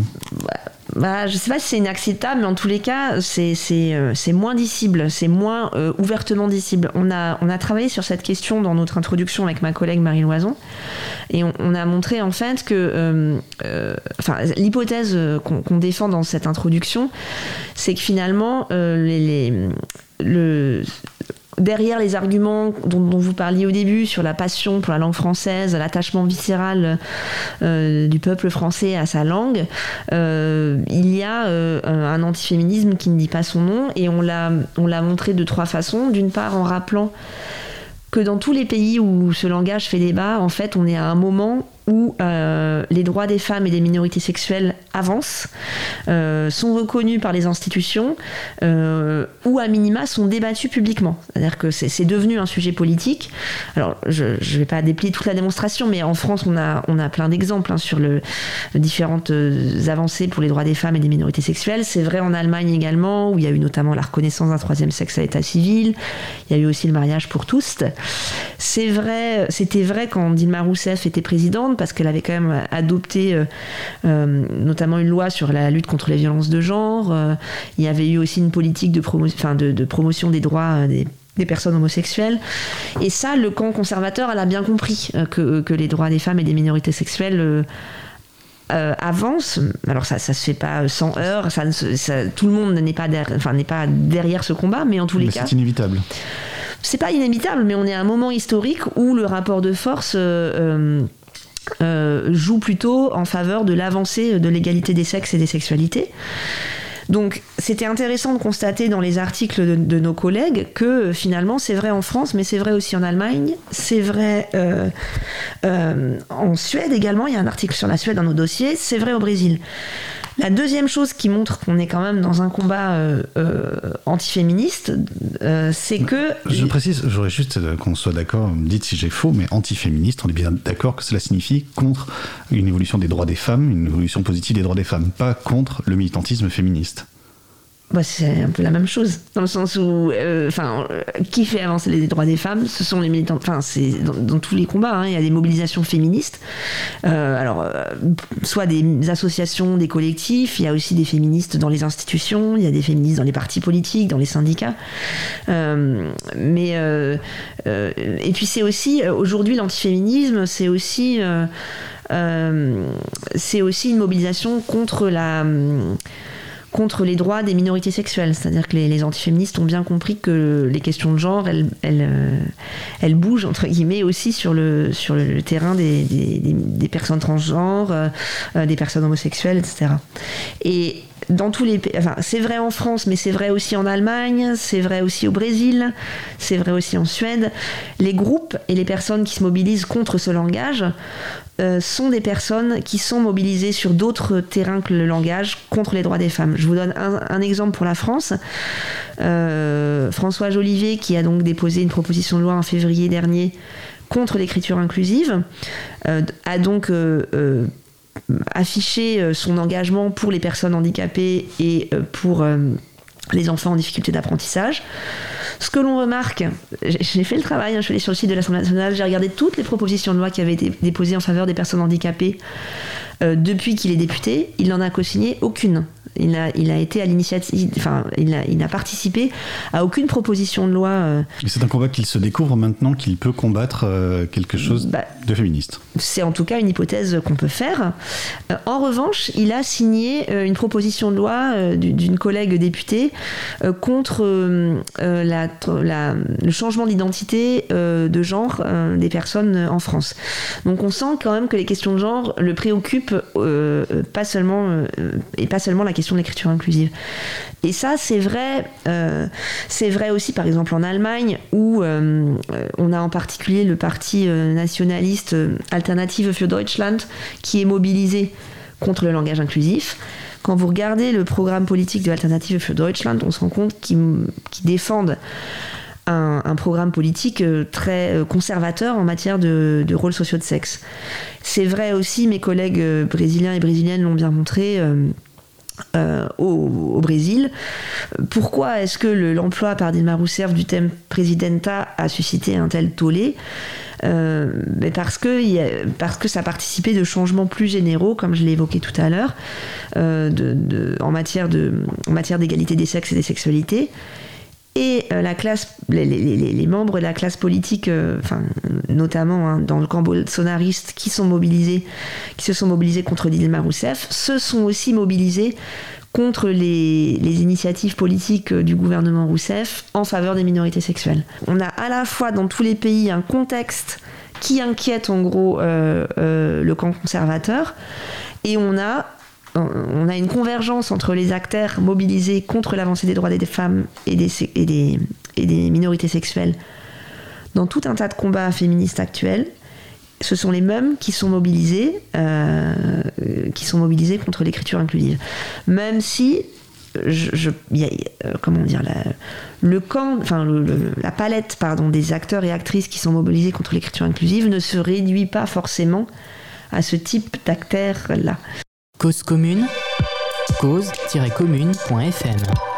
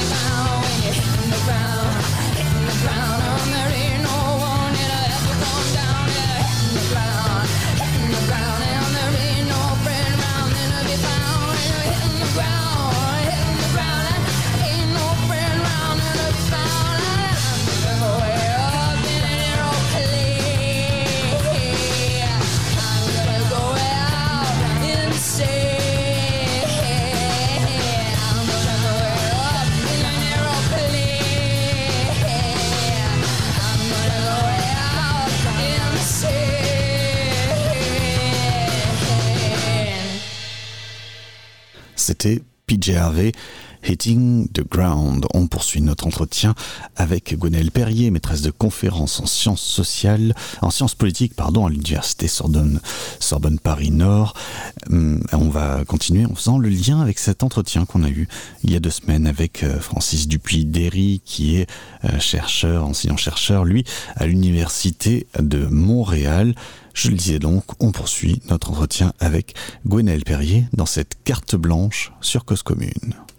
Alors justement, on arrive à définir un petit peu ce, corpus idéologique qui fait qu'il y aurait une cohérence à, euh, être euh, conservateur et à être euh, antiféministe, à être. euh, Est-ce qu'on peut être anti euh, écriture non sexiste et pourtant avoir un combat féministe Est-ce que c'est c'est pour eux ou est-ce que clairement il y a une cohérence idéologique? C'est une question d'ailleurs que nous avions, nous avions un petit peu abordée il y a deux semaines avec Francis Dupuis-Derry qui est chercheur sur le féminisme euh, à, à Montréal en l'occurrence.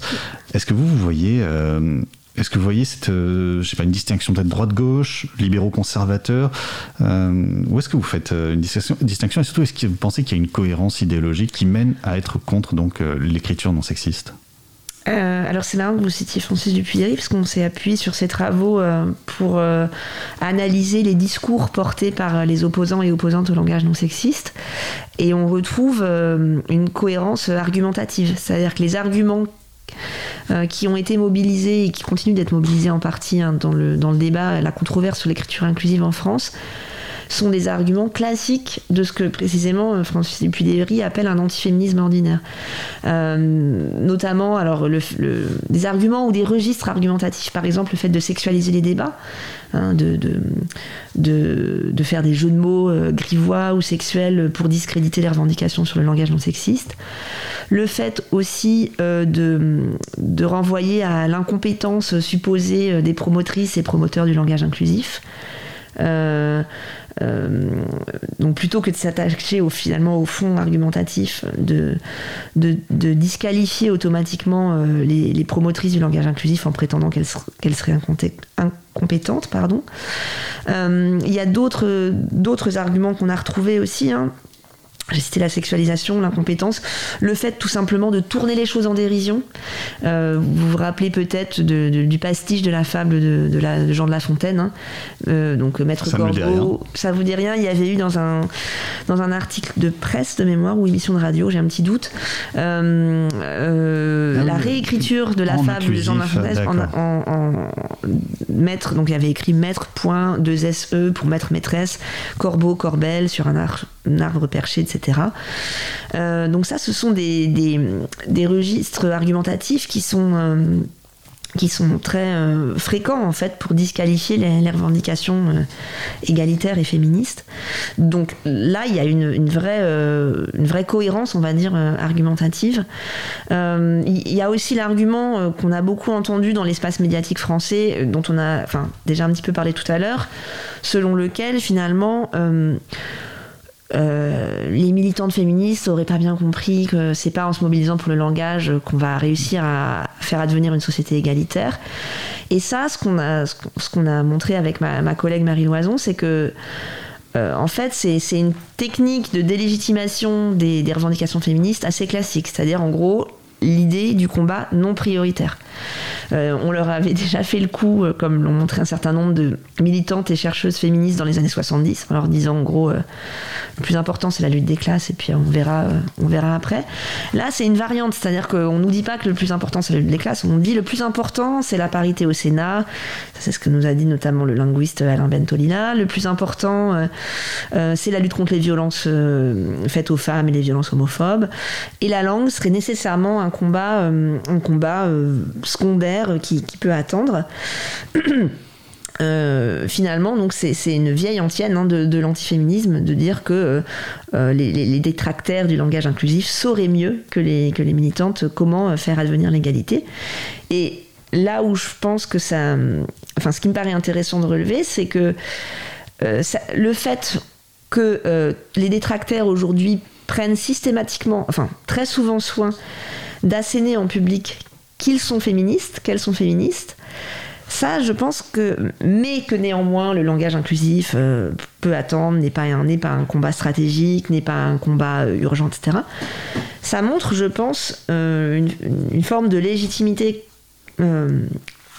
grandissante des questions féministes. C'est-à-dire qu'on ne peut plus déclarer publiquement, comme on, comme pouvait le faire dans les années 80 au moment d'Yvette Roudy, comme on pouvait le faire dans les années 90 au moment où Marie-Georges Buffet, euh, euh, Elisabeth Bigoud, etc., renonce, pardon, de se faire appeler Madame la ministre. On ne peut plus euh, dire ouvertement qu'on s'en fiche de ces questions, qu'on s'en fiche de l'égalité des sexes, etc.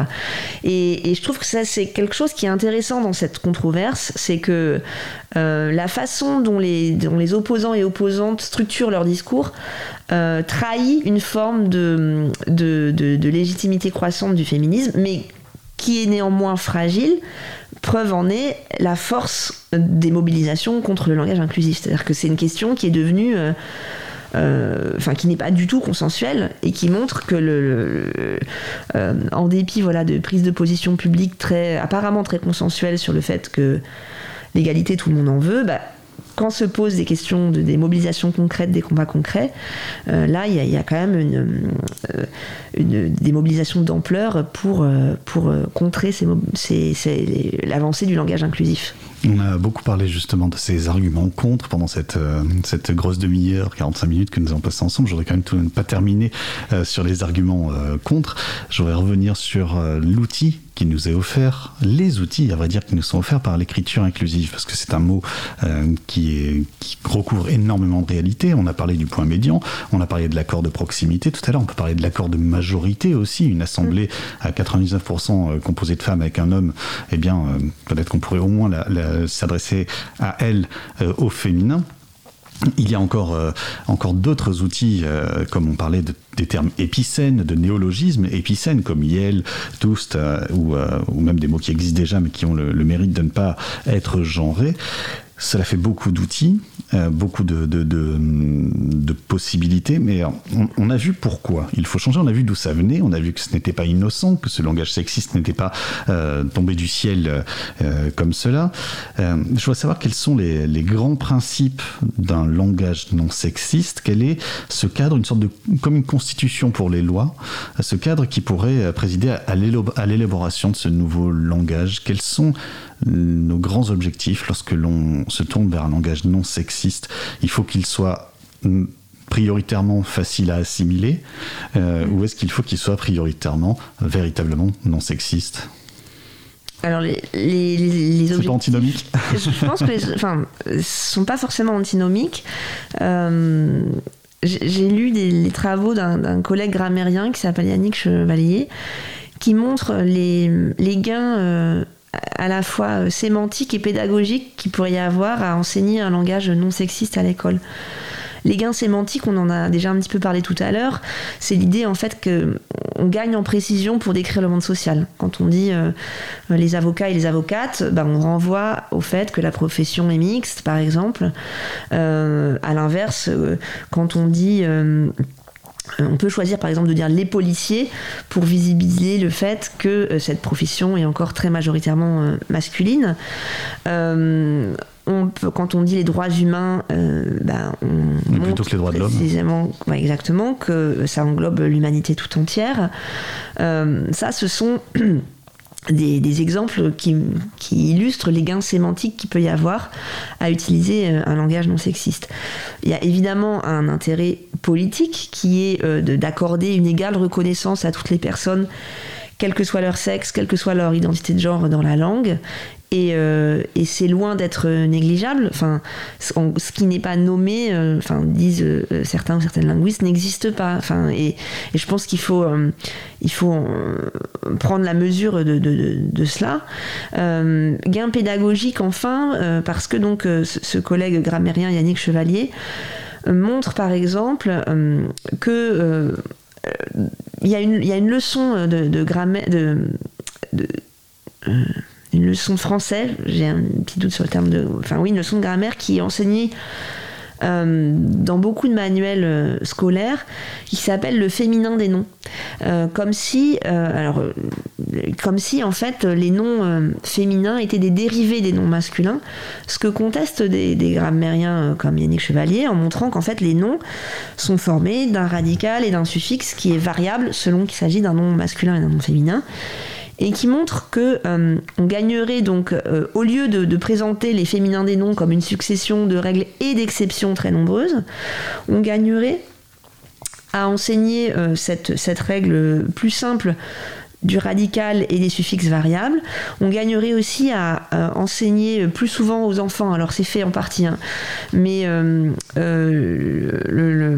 l'idée selon laquelle on devine l'orthographe des mots masculins en s'inspirant des, mots féminins. Par exemple, euh, euh, quand on écrit intelligent, c'est facile de savoir qu'il y a un T si on a en tête la, forme féminine intelligente, où on entend le T. Euh, c'est vrai aussi, par exemple, pour tous les adjectifs masculins qui se terminent par un X, astucieux, judicieux, etc. Apprendre aux enfants que quand la forme féminine c'est euse, alors automatiquement on, sait qu'il y aura euh, EUX à la fin de l'adjectif euh, masculin. Euh, donc ce que je veux dire c'est que pédagogiquement la question est, est- est- mérite d'être euh, euh, étudier de près, euh, plutôt que de s'imaginer que c'est soit l'égalité, soit la clarté, soit la pédagogie. Les objectifs sont pas du tout euh, contradictoires. C'est pas nécessairement une difficulté supplémentaire d'a- d'apprendre la langue de manière non sexiste. Non, en tous les cas, enfin. Il y a des arguments qui plaident en faveur d'une moindre difficulté. Et par ailleurs, je pense qu'aucune militante, aucun militant du langage non sexiste ne sont dogmatiques sur la question. Ce- qui est vrai, je pense, c'est qu'on a des vraies recherches à mener là-dessus, en sociologie, en sciences du langage, euh, en psycholinguistique, euh, pour comprendre concrètement comment les enfants peuvent se réapproprier cette règle. Euh, ce que, l'on observe actuellement, c'est que globalement, il y a quand même cette règle, elle est, plus contestée qu'avant dans les écoles, probablement parce que voilà, l'idée d'égalité enfin, est, plus légitime aujourd'hui dans la société qu'il y a 50 ans, qu'il y a un certain nombre d'enfants, notamment des petites filles, mais pas seulement, hein, qui la ressentent comme une injustice.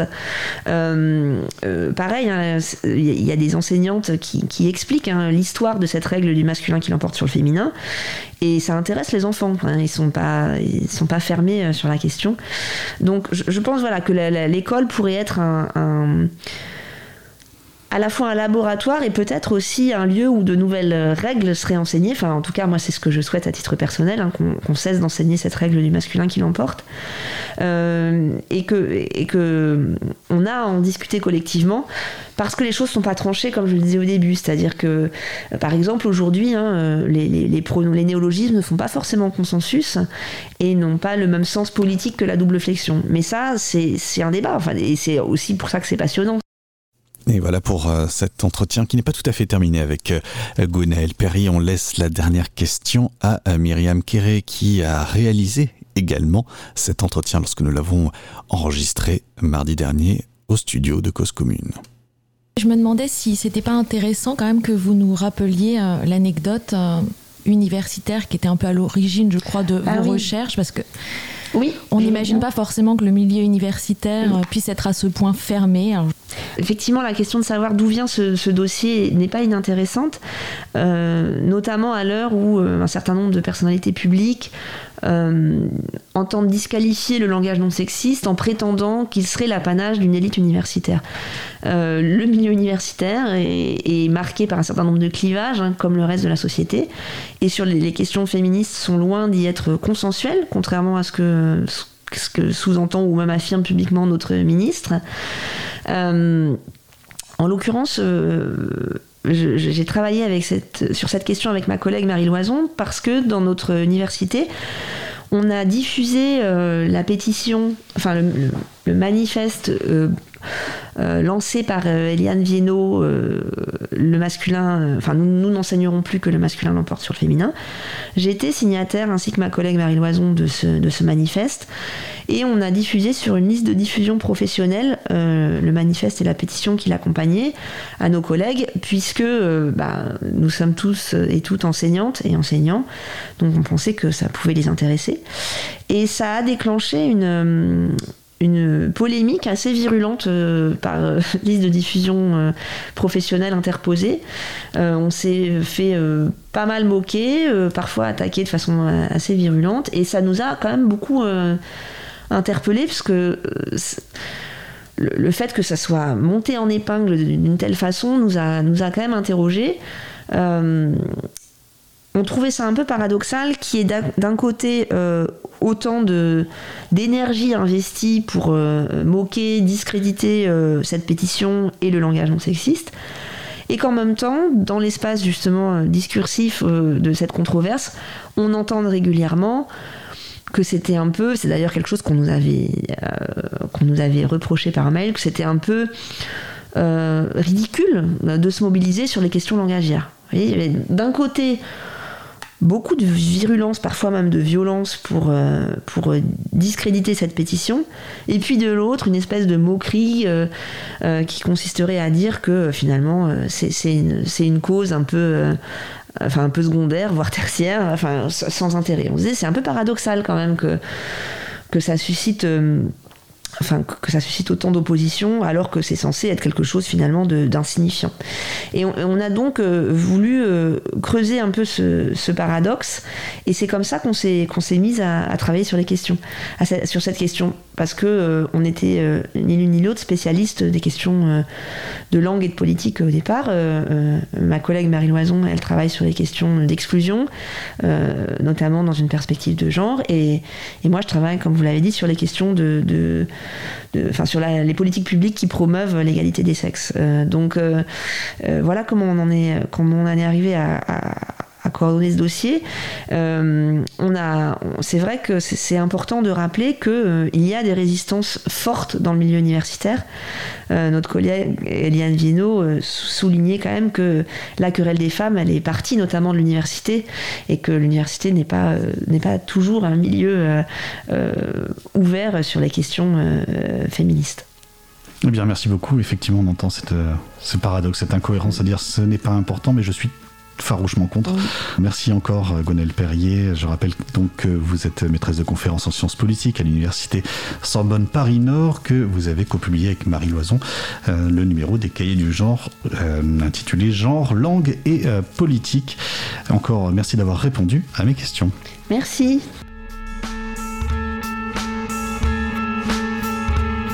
Et voilà pour cette euh, carte blanche sur Cause Commune. Je vous rappelle Cause Commune de midi à 17h, de 21h à 4h du matin tous les jours sur 93.1 FM. Mais si vous voulez nous écouter, si vous voulez nous écouter 24 h sur 24, c'est sur cause-commune.fm ou dans votre radio, la radio numérique terrestre, le DAB+, qui commence à équiper notamment euh, tous toutes les nouvelles voitures qui sont désormais euh, vendues.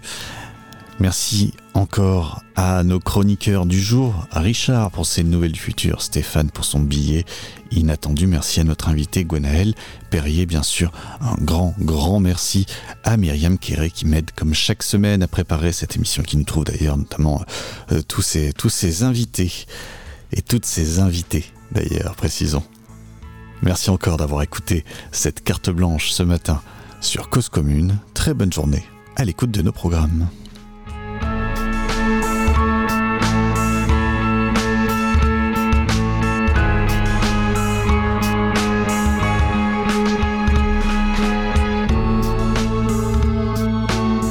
Comme ça fait longtemps que je ne l'avais pas dit, un grand merci à Wazaru pour nous avoir euh, donné, euh, prêté en tout cas le temps de cette émission, son générique, cette, musique New Andromeda Theory, le morceau donc de Wazaru, W-A-S-A-R-U.